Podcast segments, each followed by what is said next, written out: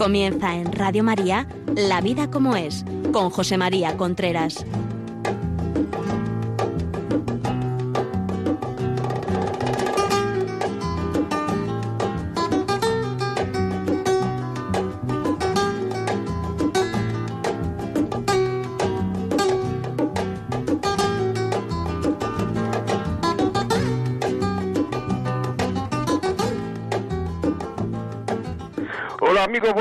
Estamos nuevamente en La Vida como es, el programa que semanalmente llega a ustedes a través de Radio María. Les habla José María Contreras. En primer lugar, quería decirle muchas felicidades. Feliz Navidad. Y dada que hoy es, dado que hoy es el último programa del año, porque hoy es ya día 29, pues eh, feliz año nuevo, que sea un año bueno, un año donde aprendamos a querer de verdad. Decía Juan Pablo II que a lo que aspira el hombre es verdad, o sea, y eso además, si alguien no lo ve así de claro, espera que pase unos cuantos años y ya lo verá claro. O sea, a lo que aspira el hombre es a querer ser querido. La gente más sola de la tierra es la que no quiere. La soledad proviene de no querer y de no ser querido. Pero aunque uno no sea querido, si quiere, ya no está solo. Y hoy vamos a hablar de la pareja en Navidad, de la Navidad y la pareja, porque la Navidad es un acto de amor. Y la pareja tiene que ser un acto de amor, porque, o sea, una relación de pareja se basa en un acto de amor con vocación de permanencia. Nadie se, se empareja con otro, se casa con otra persona para estar bueno, vamos a juntarnos, estamos tres años y cinco días. No, todo el mundo lo que desea es que en el momento de casarse esté estar toda la vida con la otra persona. Lo que pasa es que la constancia en el amor es amor. Y muchas veces nos falta esa constancia en el amor. Porque no hemos sabido querer o porque no hemos querido querer. Ojo, ¿eh? No hemos querido querer. Yo creo que hay mucha gente, por lo menos a mí con la gente que hablo algunas veces, algunas veces ¿eh? me da esa sensación. Hay gente que es que no quiere arreglar su, su, que vaya mejor su relación de matrimonial, su relación de pareja, no quieren que vaya mejor. Le gustaría que vaya mejor siempre que se hagan las cosas que a mí me interesa. Me gustaría que fuese mejor siempre que a mí no me exija ningún esfuerzo. Pero en el momento en que me exija algún esfuerzo ya no estoy dispuesto a, querer. Y entonces muchas veces la gente se separa y a los cinco minutos ya tiene otra persona y dice, ¿cómo es posible? ¿Cómo es posible que esta persona se separe y a los cinco minutos ya tenga otra persona, estoy diciendo cinco minutos por decir, y en cambio esta otra que se ha quedado viudo o viuda no sale de, las, de esa situación en años? Muy fácil. Es probable que la primera persona no haya querido. Porque cuando se quiere de verdad, cuando se quiere de verdad, no cuando uno se basa en todos estos rollos de que si el sentimiento, de que si siento, de que si no siento, cuando empezamos con siento o no siento nada por él o por ella, ya es que no estamos queriendo, ¿eh? O sea, es que eso es así, no os engañéis. Por tanto, cuando se va, porque cuando, pero cuando se quiere de verdad, y no cuando estamos a merced del sentimiento que es algo que no controlamos nosotros, dejar de querer es muy difícil, ¿eh? O sea, es muy difícil. Incluso dejar de ver. Porque cuando una persona se queda viuda, no tiene por qué dejar de querer al otro o a la otra. Es más, sigue queriéndola muchísimo. Sigue necesitándola muchísimo. Y lo que le resulta incluso dificilísimo es dejar de ver a la otra persona, dejar de estar, dejar de hablar. Por tanto, hay que saber que dejar de querer es muy difícil. Por tanto, todas estas cosas que se basan y siento, no siento, es que ahora mismo, es que no sé cuánto, esos son rollos macabeos que no se ha llegado a querer de verdad. Nosotros que celebramos en Navidad, nacimiento de Jesús, y eso nos tiene que llamar la atención. O sea, estamos celebrando el nacimiento de Jesús porque estamos celebrando un acto de amor. Un acto de amor. El gran acto de amor en la tierra, que fue la venida de Jesucristo y la muerte y resurrección de Jesucristo. El más, el más grande acto de amor que se puede dar. Estamos celebrándolo, porque el amor es para celebrarlo. Las bodas se celebran. ¿Por qué? Porque es un acto de amor. Los nacimientos de los niños se celebran porque es un acto de amor. Aunque no haya sido un acto de amor, es un acto de amor. En el último extremo, un acto de amor y de confianza de Dios por esa pareja. Un acto de amor y confianza de Dios por ese nuevo nacimiento. Un nacimiento es un acto de amor. Los actos de amor se celebran. Una primera comunión se celebra porque es un acto de amor de Dios con ese niño, con esa niña, acaba de hacer la primera comunión. Lo que pasa es que nosotros, con nuestra facilidad de quitarle el sentido a todo, pues ya le vamos quitando el sentido a todo, le vamos y vamos disminuyendo los actos de amor. Porque en el fondo no queremos amar, queremos pasarlo bien. Pero tenemos que ir a la, a, la razón. O sea, muchas veces la, la, los actos de amor se van perdiendo por pequeñas causas. No por grandes cosas que hacemos contra el amor, sino por pequeñas causas que dejamos de hacer para querer. Yo creo que una de las cosas, lo digo sinceramente, que más pronto lleva a la rutina, que es el acto de amor por de desamor por excelencia, que es la tibieza, la pereza, el acto de amor por excelencia, por el acto de desamor, a ver si lo digo bien, por de excelencia, una de las principales cosas que lleva a la rutina es el deseo de llevar razón, el deseo de quedar por encima, el deseo de enseñar al otro. Llevar razón. Hay que ver cómo ponemos nuestro nuestro orgullo, nuestro ego, nuestro todo nuestro sistema irascible muchas veces en marcha por llevar razón. ¿Y qué pasa? Y ya ha llevado razón. ¿Y qué? Jesucristo vino a la tierra, el niño Jesús. ¿Vosotros creéis que el niño Jesús su vida fue una vida de querer llevar razón?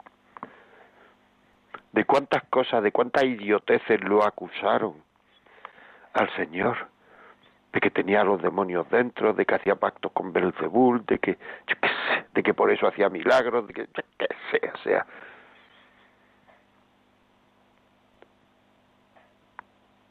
Algunas veces decía con mansedumbre se, se justifica y otras veces no, se justificaba. ¿Cuántas veces lo acusaron en la pasión en la... y Jesús callaba? Jesús callaba, el silencio del Señor es amor. Todos los actos de Jesús son amor, todos son amor. La resurrección, la, la, la redención del hombre se hizo durante la vida de Jesús, o sea, desde, desde los 20 años que tuvo, 30 años que tuvo con su padre en el negocio este de la carpintería o de la de lo, de lo que fuera, trabajos manuales, ahí estaba el Señor también haciendo la redención. Y llevar razón, pero si precisamente después de, de, de, encontrarlo de a los 12 años que se perdió en Jerusalén, hay un resumen en el Evangelio que dice, eh, desde los 12 años hasta los 30, que ya aparece la vida pública, hay un resumen en el Evangelio que dice, obedeció, era subdituirli, dice en latín era súbdito de sus padres, o sea, les obedeció. Nosotros queremos llevar razón siempre, quedar por encima. Yo sé que es muy difícil no llevar razón, sobre todo cuando lo que nos dicen es absolutamente falso. Pero ¿y el acto de amor que es callar? Aunque no se dé cuenta el otro, pues es igual. ¿Un niño se da cuenta de los actos de amor que hacemos por él? No, ¿y qué? ¿Dejamos de hacerlo por eso? No, ¿por qué? Porque queremos. Ejercitemos en actos de amor, aunque el otro no se dé cuenta. Si es que la vida es así, mira, o sea, vamos a ver, o la vida no la tomamos en serio o no nos la tomamos en serio. Porque es que hay gente que es que eh, no, no está en la vida, es que la vida pasa por ellos y no se entera. Se tiran la vida diciendo lo que primero les viene a la cabeza, lo que más conviene en cada momento para no ser rechazados, para llevar razón, porque le apetece, para pasarlo bien, y cuando te descuidan la vida ha pasado. Y uno cree que cuando la gente, cuando uno es muy jovencito y es niño y es adolescente, uno cree, bueno, que la gente mayor ya se pondrá a pensar en serio, ¿no? Porque ya les queda poco para morirse, se pondrán a pensar en serio que, que tienen que un alma que salvar. Pues no pasa eso. La gente mayor no piensa en serio. La inmensa mayoría. A no ser que quieran convertirse. Es el tema de la libertad humana. Es un gran misterio el tema de la libertad humana. El hombre tiene que querer acercarse a Dios. Es una tontería. Por ahí la gente muchas veces dice, yo no creo en el infierno, yo no creo en, el demonio, yo no creo en eso, porque vamos, si Dios no quisiera, pues entonces yo a mi hijo no le, no le permitiría, eh, no sé, pues eso, el infierno, lo que sea. No, pero si es que el Señor nos ha hecho libre. Yo conozco a matrimonio, conozco a gente, a matrimonios, a padres, a madres, que han sido rechazados por sus hijos sin motivo y no tienen ninguna relación con ellos porque sus padres porque sus hijos no quieren tener relación con los padres. Y conozco también a muchos matrimonios que sus hijos tienen muy muy muy muy poca relación con ellos porque no quieren. Sus padres les dan mil oportunidades para tener relación con ellos y los hijos la rechazan o no se dan cuenta y no se puede hacer nada. Pues igual le pasa al Señor con nosotros. El Señor no nos ha hecho libres, porque si no fuéramos libres no seríamos hombres.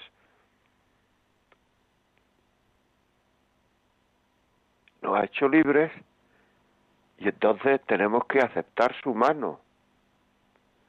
La mano que nos tiende el Señor, tenemos que cogerla, antes o después, hay que cogerla.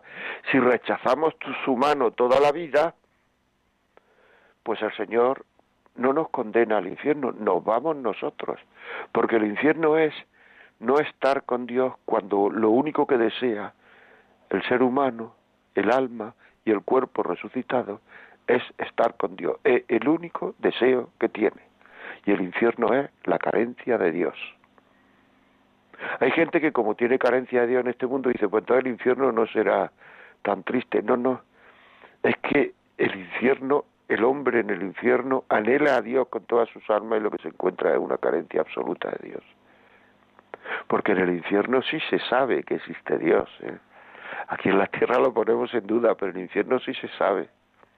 Por tanto, esto de que yo nunca a mis hijos le son tonterías porque el Señor es que no puede, el Señor es fiel a su palabra, no puede quitarnos la libertad. Porque nos ha hecho libre como es fiel a su palabra no puede quitarnos la libertad. Por tanto, cojamos la mano de Dios. Y muchas veces nosotros tenemos que coger la mano de Dios en nuestra vida, que es en nuestro matrimonio. Y ahí nos encontraremos, como Jesús encontró en su vida, la cruz, y si no es el discípulo mayor que el maestro, pues nos encontraremos la cruz. ¿En qué? En nuestra vida. ¿Nuestra vida cuál es? Pues el matrimonio, los hijos y la enfermedad y la salud y el dinero. Pues ahí en el dinero, en la salud, en la enfermedad, en las necesidades, el matrimonio, los hijos, nos encontramos la cruz. Por tanto, en, en, que en el matrimonio haya cruz es lo normal y además es que tenemos que aprovecharla. Tenemos que procurar evitarla si la cruz tiene que ver con algo nuestro, a base de nuestra lucha por querer. Pero tenemos también que aprovecharla porque muchas veces no tiene nada que ver con nosotros o muchas veces esa lucha por querer nos hace, fallamos en esa lucha por querer y, y, y, y nos hace pues que sea más difícil la vida, el, pareja. Pues ahí tenemos que, que tenemos que nos tiene que servir para llegar a Dios, para conocer a Dios. Tenemos que saber que esa es nuestra lucha, esa es la manera con la cual vamos a llegar al Señor. O sea que llegar al Señor para nosotros pasa por el corazón de Él o de ella, de nuestro marido o nuestra mujer. Salvo que se esté separado, etcétera, etcétera, y entonces ya vamos a los directores espirituales, a los acompañamientos espirituales, y, lo hablamos y ya nos dirán. Pero es así. Es así, tenemos que, que saber aprovechar eso. Que saber dar gracias por esos momentos, porque esos momentos sirven uh, para purificarnos en el amor. Estamos rechazando todo y estamos... Muchas veces se vive mal e, el ambiente que hay en una pareja hay mal porque porque es que es, es a base de grito y reproche. Muchas vidas matrimoniales son a base de grito y reproche. Y cuando eso se asienta, pues llega una rutina tremenda. Y hay veces, y eso es peligroso, en que ya los gritos y los reproches no importan. Ya no importa. Al principio cuando nos casamos nos dolía mucho y tal. Ahora ya no importa. ¿Por qué? porque no hemos acostumbrado al desamor, no hemos acostumbrado al desamor. Y entonces cuando uno se acostumbra al desamor, pues tiene un nicho, tiene un nicho ahí, un área de confort en la cual le cuesta mucho, porque va a ponerse otra vez a querer amar, complicado. Se rompe la comunicación. Yo creo que, que que hay muchos matrimonios que no han tenido comunicación nunca, fíjate lo que te digo. Hablando con ellos, viendo a ellos, no han tenido comunicación nunca. Se tiene más comunicación en los noviazgos muchas veces que en los matrimonios. ¿Por qué? Porque la comunicación, la comunicación de persona a persona, la comunicación profunda del ser humano, requiere paz y silencio. Cuando existe esa paz y ese silencio, en el cual dos corazones están dispuestos a abrirse, se da el milagro de la comunicación. Cuando la vida es a base de voces, no hay nada, no hay nada de comunicación. Lo que hay son reproches, información, pues vengo a tal hora, no vengo a tal hora, reproches, voces, desasosiego, pensión, pero no hay comunicación cuando uno le da miedo comunicar, es cuando uno piensa que el otro no va a utilizar bien lo que le digo. Y no utilizarlo bien es utilizarlo contra mí antes o después. Entonces la comunicación se va parando, se va cortando, se va capando. Es en el noviazgo, los novios, esos momentos de silencio le son más fáciles de buscar, esos momentos donde uno se abre al otro el corazón, son más fáciles de encontrar. Ahora mismo el noviazgo también se ha considerado en un sitio donde hay que pasarlo bien, momentos que hay que pasarlo bien y la finalidad del noviazgo no es conocerse, sino pasarlo bien. Entonces por eso hay tantos matrimonios fracasados porque no hay noviazgo, no se conocen, no se han comunicado en el noviazgo. Pero a pesar de eso hay más comunicación que en el matrimonio. Porque uno se ríe de lo que el otro está diciendo en ese momento de, en que se abre de verdad y le reprocha lo que le cuenta en vez de intentar entenderlo, en vez de intentar comprenderlo, en vez de intentar ver las razones que tiene el otro para decir eso, lo reprocha y entonces se carga la comunicación muy importante esto que estoy diciendo. Porque cuando no hay comunicación, cuando no hay comprensión, cuando no hay sentirse comprendido, el hombre no se siente querido.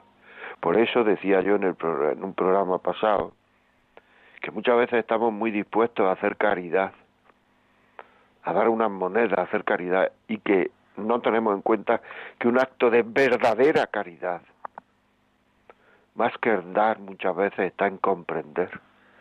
Porque una falta grandísima de caridad es que el otro no se sienta comprendido. Que no haya esa transmisión de comunicación de corazón a corazón, que muchas veces, muchas veces, incluso se hace sin palabras.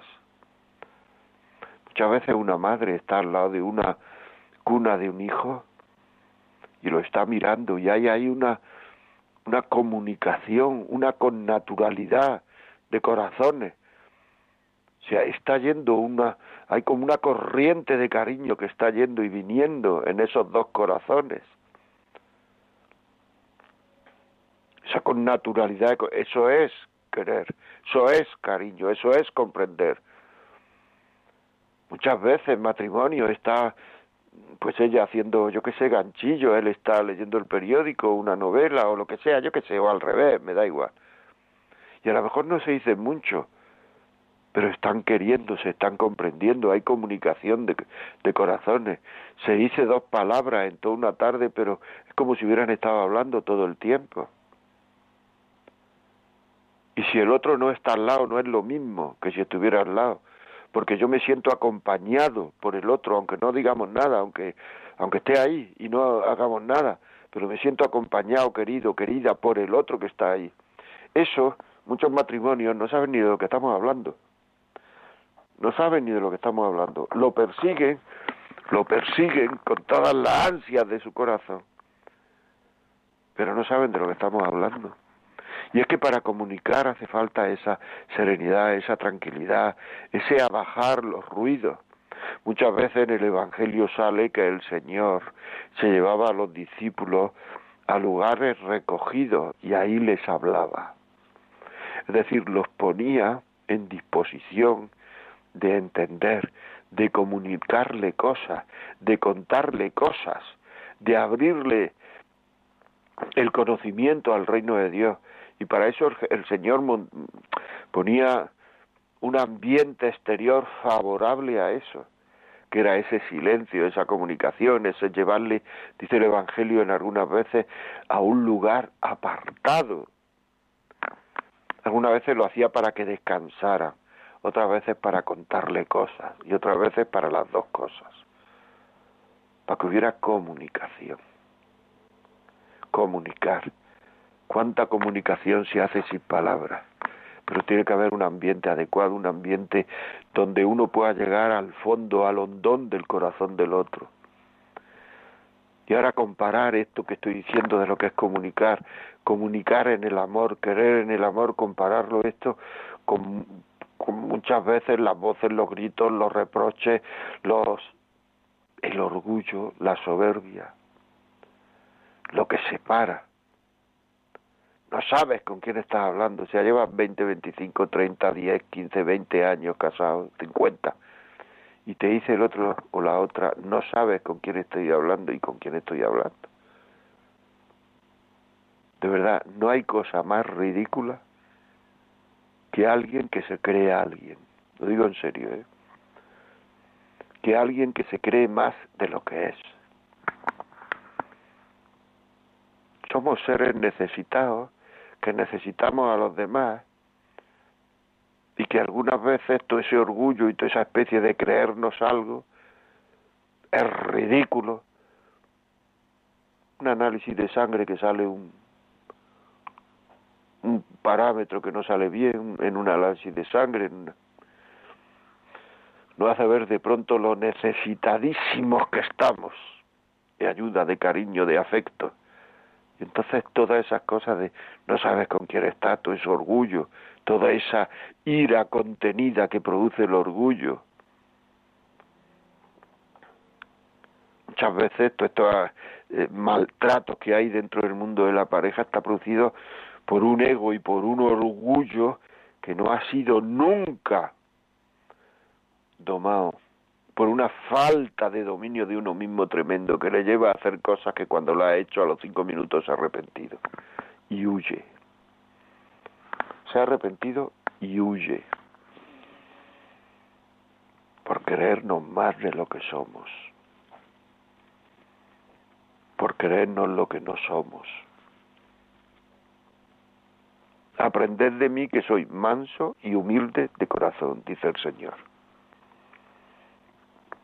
Y eso no es hacerse el humildico, Porque la humildad es la verdad de las cosas. Cuando uno está en la verdad, está en la humildad. Y cuando el Señor decía, yo soy el camino, la verdad y la vida, también estaba en la humildad, porque es verdad, Él era el camino, la verdad y la vida. Pero quien dice de Él mismo que es el camino, la verdad y la vida, dice de Él mismo también, de Él mismo también, aprended de mí que soy manso y humilde de corazón. La Virgen, el Magnífica, dice, porque ha visto la humildad de su esclava, me llamarán bienaventurada todas las generaciones, hasta el fin del mundo me llamarán bienaventurada, porque ha visto la humildad de, de, de, su esclava, porque me he atenido a lo que soy. ¿A qué, viene esto del ego, del orgullo, del creerse más, de los reproches, del no te hablo, del silencio, de tirarse dos días sin hablar al otro? Todo eso es soberbia, todo eso desune de la incapacidad para pedir perdón. Esa incapacidad para pedir perdón proviene de que estamos mal educados, de que no han educado mal, o de que no hemos educado mal, que no hemos aprendido lo que nos han enseñado nuestros padres. Sí que es verdad. Tenemos que saber, tenemos que saber el ego, el orgullo, soberbia pura, porque ahora la gente si le dices que es un soberbio, pues no suena bien, ¿verdad? No me gusta que me digan que soy un soberbio, yo no quiero ser un soberbio. Pero en cambio hay gente que presume de tener mucho ego, pero si el ego que es soberbia, es que yo tengo mucho ego, hijo, pues está fuera de la realidad. Tienes un concepto de ti erróneo. Incluso las personas que tienen mucho ego puede ser causa de una falta de autoestima, ese mucho ego porque tienen ese ego, porque no se aceptan lo que son realmente. Y cuando uno acepta lo que es, no hay falta de autoestima, porque uno es lo máximo que puede ser, hijo de Dios. No hay nada en la tierra que pueda ser más de lo que tú eres, hijo de Dios. ¿Te parece poco? Pero cuando uno sale, se sale de ahí, cuando uno no se confiesa, qué momento para confesarse ahora en Navidad. De verdad, empezar el año a bien con el Señor, confesarse. Cuando uno no se confiesa, cuando uno no pide perdón, cuando uno pide, cuando uno, pues entonces está fuera de uno mismo y llega a la falta de autoestima. Así de claro, así de claro. que no nos engañe y que no nos engañemos, por favor. Bueno, vamos a ver. Vamos a ver si este programa pensáis que le puede servir a alguien, podéis llamar ahora mismo, desde ya, al 91 822 8010. Podéis llamar cuando queráis. O sea, ahora, esta tarde, cuando queráis. 91 822 8010. El programa de ahora mismo, el programa de Navidad y Pareja del día 29 de diciembre de La Vida como es. Si queréis escribirnos, que yo supongo que habrá, pues, eh, comentario o ponernos audios de WhatsApp 668 594 383 668 594 383 si lo que queréis es ponernos un WhatsApp, un mensaje, hoy perdón, un WhatsApp, un correo, un mensaje, hablar con nosotros, yo qué sé, lo que queráis. La vida como es arroba radiomaria.es, la vida como es arroba radiomaria.es llamadas por teléfono, entrar ahora y nos contáis vuestra experiencia, que mucho más de lo que yo diga, la verdad vivida, lo que vivís vosotros, los testimonios, es lo que alertizan a la persona.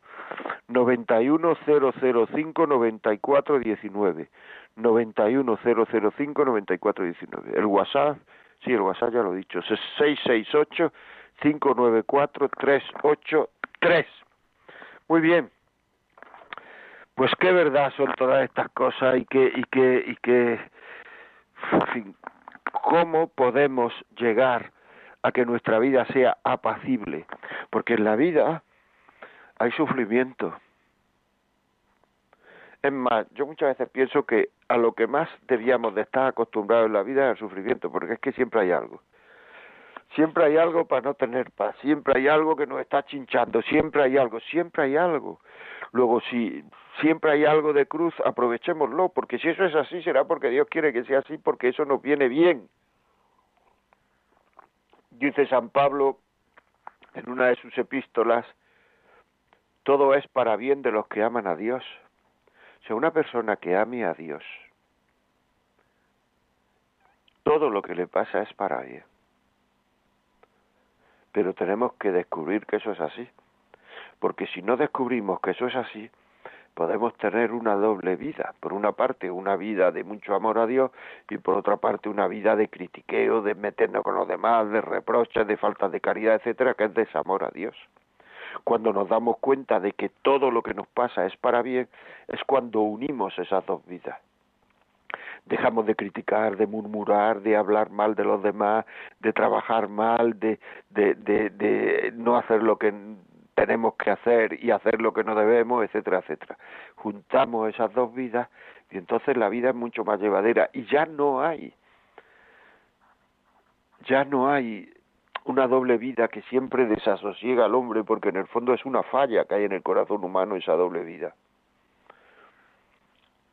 Tenemos que unir todo de una manera natural, siendo hombres que estamos en nuestra familia, en nuestro trabajo, en nuestro pueblo, en nuestra ciudad. Pero todo eso es muy importante porque cuánto sufrimiento evitable hay en nuestra sociedad, cuánto sufrimiento evitable hay en nuestra sociedad. Muchísimo. O sea, muchísimo. Bueno, vamos a ver alguna llamada por teléfono. ¿Qué hay? Buenos días. Sí, hola, buenos días. Dígame.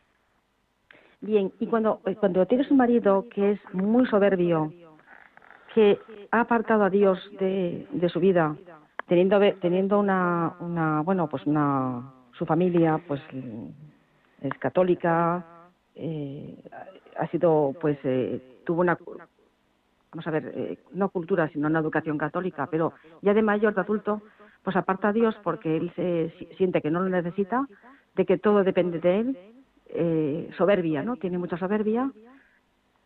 Y yo que soy su esposa pues mm, pues no mm, no soy no soy así no entonces nos hace sufrir a todos a, a sus hijos y a mí no ¿Qué, se hace cómo cómo se puede tratar no cómo se puede cambiar bueno pues eh, el amor vamos a ver o sea esto no cambia de una persona de un día para otro. No sé la edad que tienen los críos eh, ya colga bueno pero claro, pero son hombres con sus ya trabajando, pero un buen día pues podrán ser padres, ¿no? Y al final pues van a tener eh, los, nuestros nietos un, un, abuelo pues que, que seguirá siendo una persona que eh, todo depende de él, mm, es una persona con mucho ego. Yo creo que sufre, bueno, sufre en el fondo, claro, pero... Claro, claro, ¿cómo no va a sufrir? Es que una persona así sufre. Sufre, yo creo que sufre, sufre. Muy bien. Y, pues mire, y además eh, considera que las personas que tenemos fe, que yo tengo fe, pues eres como debilucha. O sea, tienes fe porque eres débil, porque psicológicamente eres débil. Eso es lo que me hace a mí, me transmite, ¿no? Que mi fe viene de una debilidad cuando yo no lo considero así. Yo necesito tener fe. Es que somos diferentes. Es, no es mala persona, es buena persona, pero simplemente que él te razona que Dios es para los débiles, Dios es para los que no son fuertes y que, y que las cosas que hagas dependen de ti mismo, de, de, que tú tienes que ser fuerte, porque es exigente consigo mismo también, ¿no? Entonces dependen de ti las cosas, y yo no considero que sean así. A veces haces cosas y dices, ¿cómo las has hecho? Pues porque te ha ayudado el Espíritu Santo, ha habido una capacidad sobre, sobre ti, ¿no? Pues ha sido Dios que te ha ayudado. Desde luego por ti misma, pues no lo has, no lo has hecho, ¿no? Totalmente, estoy de acuerdo totalmente con lo que dice. Bueno, vamos a ver, en primer lugar, eh, el corazón, mi experiencia, o sea, el corazón hasta los corazones más duros y más de piedra, el amor los ablanda. Entonces, si él no quiere demostrar su, su debilidad, porque no quiere, porque todas estas personas no quieren mostrar su debilidad, está en un error, o sea, está en un error gravísimo. Porque es que eh, Dios es para los débiles, sí, probablemente Dios sea para los débiles, pero es que débiles somos todos. No hay nadie que no sea débil, todos necesitamos a Dios. Entonces esto de, de, que Dios es para los débiles, bueno, pues es una forma de escaparse, de, fin, porque ahora él pues a lo mejor se encuentra con fuerza y tal, pero cuando deje de tener fuerza, pues... Eh, pero vamos, yo, yo lo que haría es, por tu parte, que se sienta querido, no que lo quiera, sino que se sienta querido. Y luego, si los niños ya tienen, están trabajando, como has dicho, su trabajo, etcétera, etcétera,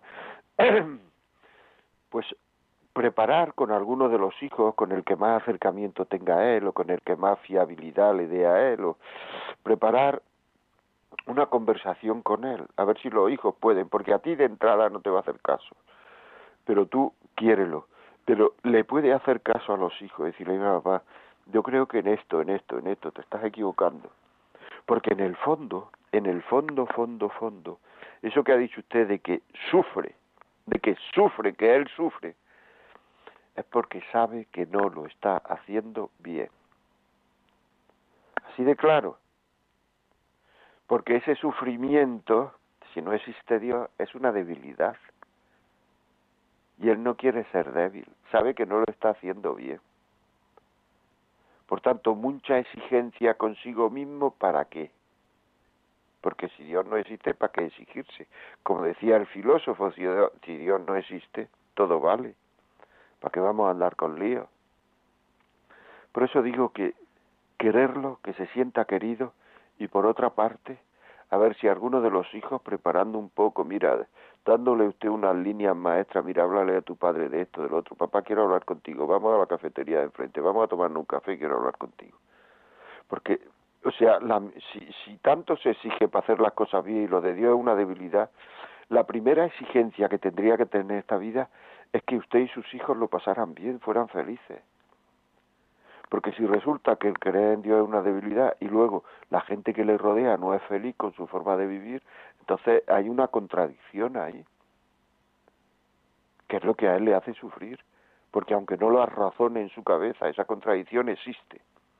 Le puede poner este programa, mañana lo puede bajar de los podcasts, mañana está colgado los podcasts, o, o pedirlo a a la radio, lo pide a la radio al 91 822 8010 y se lo pone. Muy bien, seguimos. Eh, Yolanda, por favor, ¿puede eh, leer algún mensaje? Sí, nos ha llegado un mensaje de un oyente que nos dice muy buenos días, José María y equipo. Pues estoy muy de acuerdo con lo que hacer, o al menos intentar hacer, obras de amor aunque el otro no se dé cuenta. El desamor es una de las cosas más duras que podemos sufrir, pero es cierto que cuando uno se esfuerza en intentar demostrar amor, se encuentra una especie de felicidad interior difícil de explicar. Pienso que está muy en relación con el querer querer, que mencionas con frecuencia. Es doloroso ver cómo algunas personas, incluso a la salida de misa, te aconsejan dejar a tu mujer y liarte con otra porque hay que ser feliz, incluso por encima de intentar cumplir lo que uno piensa que es la voluntad de Dios. El Señor quiere que seamos felices, cierto, pero esa felicidad se encuentra en cumplir su voluntad, yo pienso que porque su voluntad es lo más acorde que puede haber con la naturaleza con la que nos ha creado. Esto daría para una tertulia. Gracias otra vez por el programa. Un abrazo. Pues muchas gracias por lo que dice. Estoy de acuerdo. Vamos a ver, hay estas personas que dicen que a la salida de misa te recomiendan que dejes al marido. O sea, mira, hay, y esto también para la señora que nos ha llamado, eh, María José me parece que se llamaba, hay como un hondón de la naturaleza humana, un hueco en la naturaleza humana, un agujero en la naturaleza humana que solo lo puede llenar Dios. Solo lo puede llenar Dios. Las personas que han llegado a mayores y ese hueco lo ha llegado Dios son viejos deliciosos. Y en cambio, los que no han llegado ese hueco con Dios son personas áridas, agrias, Siempre uno, siempre uno puede llenar ese hueco, aunque sea muy mayor, siempre uno se puede convertir, coger, ir a, a, a, confesarse y empezar de cero. El reloj de la, de la felicidad siempre se puede poner a cero, que es pidiendo perdón a quien uno tiene que pedir. Pedir perdón. a Dios y a los hombres, pedir perdón. Es fundamental para poner el reloj de la felicidad cero. Ahora hay una cosa que es fundamental también, ¿eh? que es, pues esto que hemos dicho antes, querer también ser un poco felices, no darle importancia a las cosas más de la que tienen, porque muchas veces las cosas tienen la importancia que uno quiera darle. Si te ha dado un bocinazo tu mujer o tu marido y le quieres dar mucha importancia, pues es un problema. Si dices, bueno, pues habrá, habrá tenido un mal día, pues, pues, pues ya está, pues no, no es para tanto. Y así con todo. Es decir, saber que somos hijos de Dios. Bueno, vamos a escuchar una canción, ya sabéis, si queréis WhatsApp, 668-594-383. La vida como es, arroba radiomaria.es, si queréis decirnos algo por esto, queréis hablar o queréis, no sé, lo que queráis. Vamos a escuchar la canción.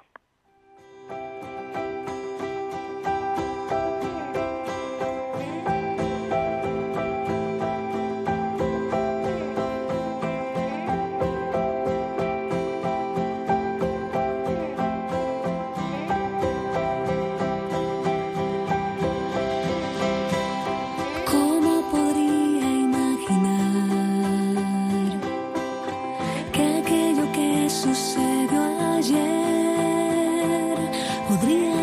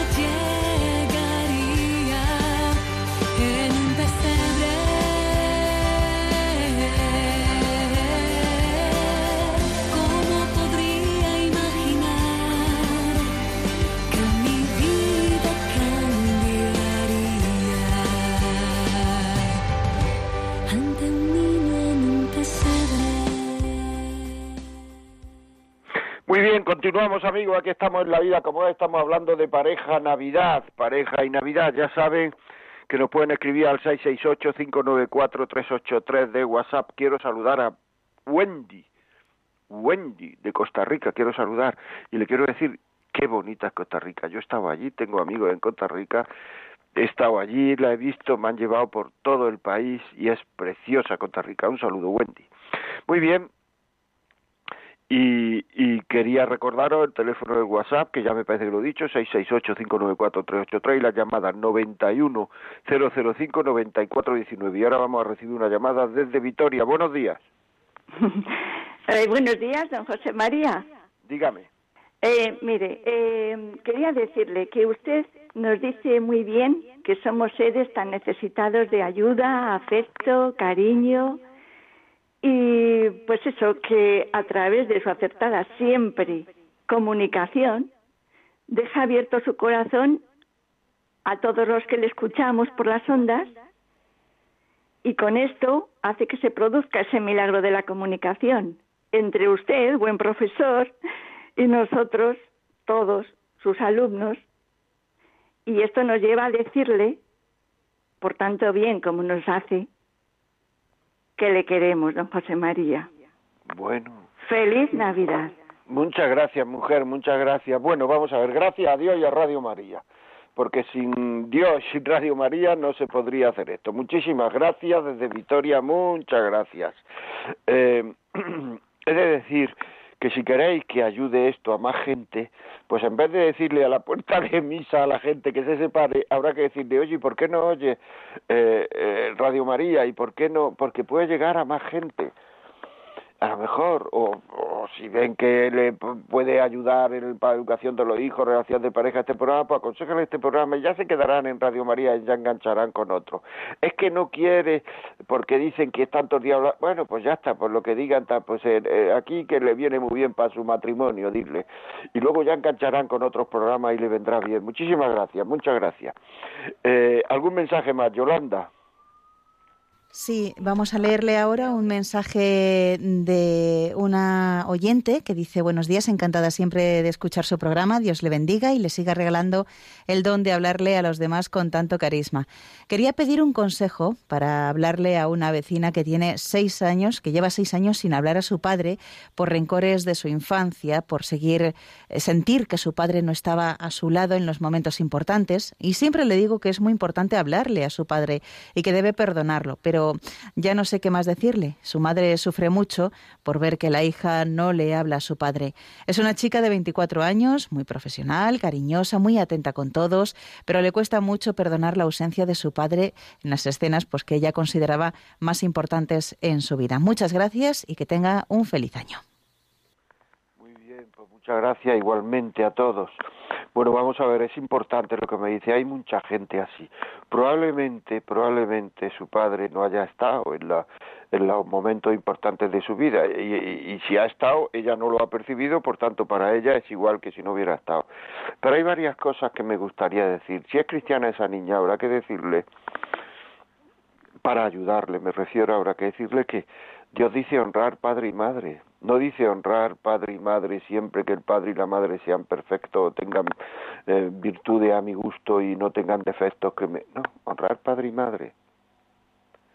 Es así. En segundo lugar, a lo mejor está haciendo ella más daño a su madre y a su padre, porque dice que su madre sufre mucho por el comportamiento de ella. A lo mejor ella está haciendo más daño a su madre del que su padre le ha hecho a ella. Eso no lo va a saber nunca. O sea, es importante. Es importante que sepa que está haciendo daño con su conducta, que es de lo que ella se queja y por lo que no le está eh, hablando a su padre. Y en tercer lugar, y esto ocurre muchas veces y si y nos han llamado gente en programas anteriores hablándonos de eso y eso lo ve uno con muchísima facilidad en el momento en que se muera su padre va a tener un remordimiento y ese remordimiento viene porque no lo ha hecho bien porque si no no habría remordimiento. Va a tener un remordimiento que ya no es solucionable porque ya no puede aceptar a su padre. El perdón es una de las formas, la, misericordia del amor, pero solo se puede hacer en esta vida. También nos pasa a nosotros. Dios nos puede perdonar en esta vida. En la otra vida ya, pues ya no hemos muerto, ya no podemos pedir perdón. Ya lo que tenemos que hacer es, pues en el purgatorio, pues ir purificándonos todo aquello de lo que no hemos pedido perdón, si hemos muerto en gracia de Dios, claro y purificándonos. Pues igual, que no tontee con la vida, que es más seria de lo que ella se cree. Porque como decía el poeta, me parece que era Caballero Bonar, la vida va en serio. La vida va en serio, no es un juego. ¿eh? Muy bien, fenomenal, pues algún mensaje más, por favor. Pues vamos a atender una llamada, Pilar de Madrid. Buenos días, Pilar. Hola, buenos días, José María. Buenos días. Espectacular programa, como todos. Pues mire, yo quería decir que hay que aprender la mesedumbre. La mesedumbre es imprescindible, porque yo también era muy eso y, y bueno, a fuerza de, de practicar la mesedumbre, pues nada, cuando ves al marido que está un poco estresado o que está un poco así, lo mejor es decir, no, no metamos fuego, porque si metes leña al fuego, pues se aviva. Entonces, lo que hay que intentar es buscar la tranquilidad y, y ya pasará. Dios proveerá, como digo yo a mi familia siempre. y ya pues está. Así, eh. Pues así es, Pilar, estoy totalmente de acuerdo. Porque sabes que cuando tu marido está así y tú encima metes fuego, pues entonces se enciende la mecha y se enciende toda la casa entera. Claro, es que no hay que aprovechar los defectos de los demás para agrandar todavía nuestros defectos. Es decir, los defectos de los demás son de los demás. Entonces uno no aprovechemos los defectos de los demás para para hacer cada vez las cosas peores. Eh, estoy totalmente de acuerdo. Es decir, además, digamos, en un momento en el cual uno puede mejorar, porque puede hacer un pequeño sacrificio, una pequeña ofrecerse al Señor, etcétera, porque también el mantener un poco uno la presencia de ánimo y mantener el dominio uno mismo no es fácil, pero es que es que así es la vida, es que es que la vida es así, hijo, es que somos personas que tenemos pecado original, somos personas que somos personas mm, con defectos, con muchos defectos, con muchos más defectos de los que nos creemos, ¿eh? Somos personas con muchos más defectos de los que nos creemos, que se han casado con otras personas con muchos más defectos de los que se creen ellos y de los que nos creemos nosotros que tienen, porque tienen más que todavía no se lo hemos visto y que a lo mejor se los vemos o no. Y entonces el resultado tiene que ser pues una familia con defectos, y los defectos son esos, que salta el marido, que dice que salta la mujer, que dice que salta el otro, que dice que el niño... Defectos que se manifiestan en la convivencia. Por tanto, no hay convivencias perfectas. A mí cuando me dicen que una convivencia es perfecta, yo me mosqueo mucho, ¿eh? porque estos no se conocen, estos no se quieren, le importa poco uno a otro. Por tanto, tenemos que ser conscientes, pues esta es la vida, y no dramatizar y no creer, no, es que esto va muy mal, que no, que soy imperfecto y que el otro también es imperfecto y que la vida es así, y es que esto es así. Es que muchas veces uno se cree que no tiene defecto y hay mucha gente que se cree todo esto que hemos dicho antes de la soberbia, de la vanidad, de los muchísima gente que se cree que no tiene defectos hasta que se pone a luchar contra sus defectos y se da cuenta que los tiene y lo difícil que es quitárselos, porque claro, muchas veces nos parece que los defectos del otro son facilísimos de quitar porque porque no son los míos, pues son los del otro, claro, porque yo no tengo ese defecto. Pero en el momento en que dices, no, espera, a él le cuesta tanto quitar ese defecto como a ti quitarte este. Y entonces nos damos cuenta que las cosas son complicadas, que no son tan fáciles, que no es todo así tan fácil. O sea que, bueno, Yoli, oh, Yolanda, perdón, otro otro mensaje, por favor. Sí, mm, dice, soy un oyente de Las Palmas y le he oído en un par de ocasiones y quisiera decirle que siento no haberlo conocido diez años atrás, porque si hubiese sido así, no me hubiese separado. Mi maldito orgullo rompió mi matrimonio y la niñez de mi hija. No dejé nunca de ayudar a la gente como lo hace para que no les pase como a mí. Que Dios le bendiga. Bueno, esto sí que es un testimonio, ¿eh? O sea, mi maldito orgullo rompió mi matrimonio y la niñez de mi hija. Tomémonos la vida en serio. No sé quién ha escrito este mensaje, pero un saludo a Las Palmas y puedes empezar ahora confesando, pidiendo perdón, empezar ahora, buscando a alguien que te pueda acompañar en tu camino para recomenzar, para empezar. Recomenzar no es buscarte otra. Recomenzar es recomenzar a ser feliz. Si tu matrimonio se anula, puedes buscarte otra. Si no se anula, no te lo recomiendo. Si puedes todavía echar una mano, a, o sea, recomponer lo antiguo, no sé el tiempo que ha pasado, pues eh, inténtalo. Es que está con otro, ya lo dejará. Porque la vida es así no es que le esté echando yo una maldición, sino que es que cuando los amores son amores de cristal muchas veces, amores basados, amores quebradizos, amores basados en, en una serie de cosas que no se sostienen. O sea que bueno, pues ya me acaban de decir que ya no pasan más mensajes, ni llamadas, ni nada, que esto hay que cortarlo. Siempre se corta cuanto más emocionados estamos. Bueno, ¿qué le vamos a hacer? Así es la vida.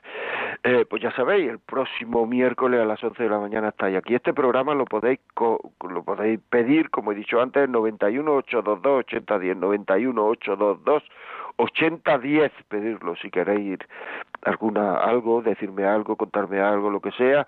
La vida como es arroba radiomaria.es y a partir de esta tarde o de mañana por la mañana estará el programa colgado en los podcasts. Entráis en podcast en Radio María y ahí pues ponéis La vida como es o José María Contreras y ahí saldrá. Muy bien amigos, pues pues habrá que habrá que cortar. Feliz año, un año en el cual os deseo a todos que aprendamos a querer de verdad, que no le llamemos amor a lo que no es amor, que aprendamos a querer de verdad. Y el amor siempre lleva sacrificio. Recuerdo, y con esto quiero despedirme, de aquella canción popular. Ahora ya no hay canciones populares, ya estos amores son debilidad, estos amores, estas canciones de toda vida que manifestaban la verdad del hombre, la verdad en profundidad del hombre, ahora no se dice, ahora ya son niñerías, eh, debilidades. Y es que el amor lo hemos convertido en una debilidad y entonces hemos cambiado el amor por sexo, el amor por, por, por sentimiento, el amor, pero no el amor por amor que es lo que hay que hacer. Aquel que no quiera tener dolores, pase la vida entera libre de amores. ¿Os acordáis de esa canción? Por tanto, si queremos pasar la vida queriendo, que nos parezca normal el que algunas veces vengan dolores. Y esto es, para el amor a la pareja, para el amor a Dios, para el amor a los hijos, para el amor a los hermanos, para el amor a quien quieran, para el amor al trabajo. Algunas veces estos amores, si son de verdad, nos tienen que traer, nos traerán dolores. Si no son de verdad, es que no son amores, son sentimientos solo. Aquel que no quiera tener dolores, pase la vida entera libre de amores. Hasta el año que viene, el próximo miércoles, el año que viene. Feliz año nuevo. Hasta luego amigos.